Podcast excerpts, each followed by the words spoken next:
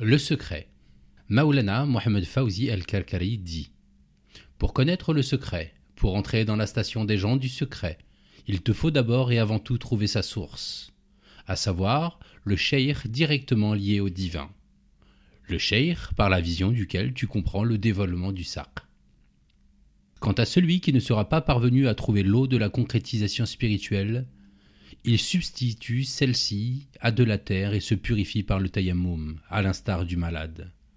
Qu'il s'en tienne à ce que la charia a exotériquement établi et mis à disposition des gens du commun, en se rattachant scrupuleusement à la transcendance divine, le tenzih, et en entretenant un état de totale résignation vis-à-vis des gens d'Allah. Sache par ailleurs que le secret correspond à une station spirituelle, un maqam, et non à la combinaison d'une suite de mots. Le secret est une science au-delà de l'esprit. De ce fait, la nefs est strictement incapable d'en ressentir la moindre perception. De même que l'intellect limité d'en saisir la moindre émanation, soit-elle visuelle ou non. Le secret détenu par l'individu ne saurait être connu ni des anges ni des démons. Il est une science cachée, sibylline, que ne peuvent appréhender que les purifiés. Il dit Certes, la science dispose d'une dimension sibylline, maknoun, que seuls les savants par Allah Ta'ala connaissent. Cette science ne saurait être cernée par quelques expressions que ce soit pour pouvoir être dévoilée. Le secret ne relève ni de la dimension physique, ni de la dimension des sens profonds. Et en même temps, il est la dimension physique, et il est la dimension des sens profonds. Comprends donc. Pour pouvoir savourer le secret, il te faut apprendre à vivre avec, à t'en vêtir comme d'une parure, dans chacun de tes états quotidiens. Tu dois apprendre à t'endormir avec le secret et te réveiller avec le secret. Tu dois le voir, le sentir, le goûter, le toucher.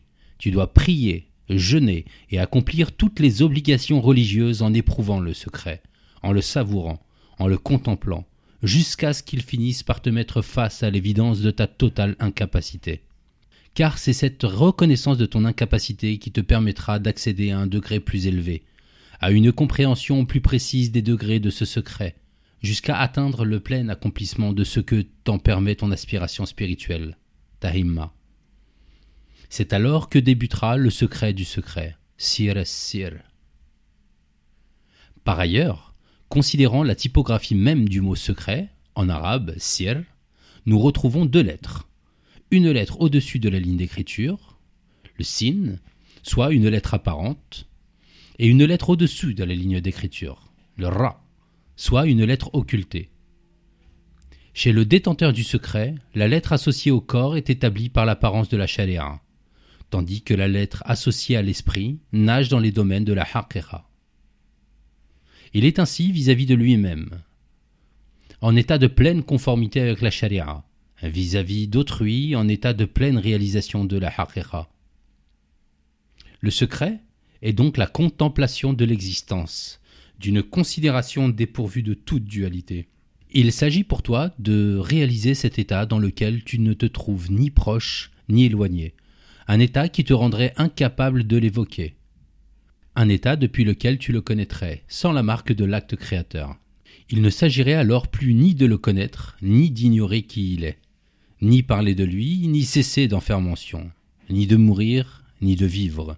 Plutôt, il s'agira de réunir tous les opposés, de boire les deux mers, et de devenir un isthme, un barzakh entre elles deux. Il s'agira de connaître qui tu es, qui il est, qui je suis, et qui nous sommes.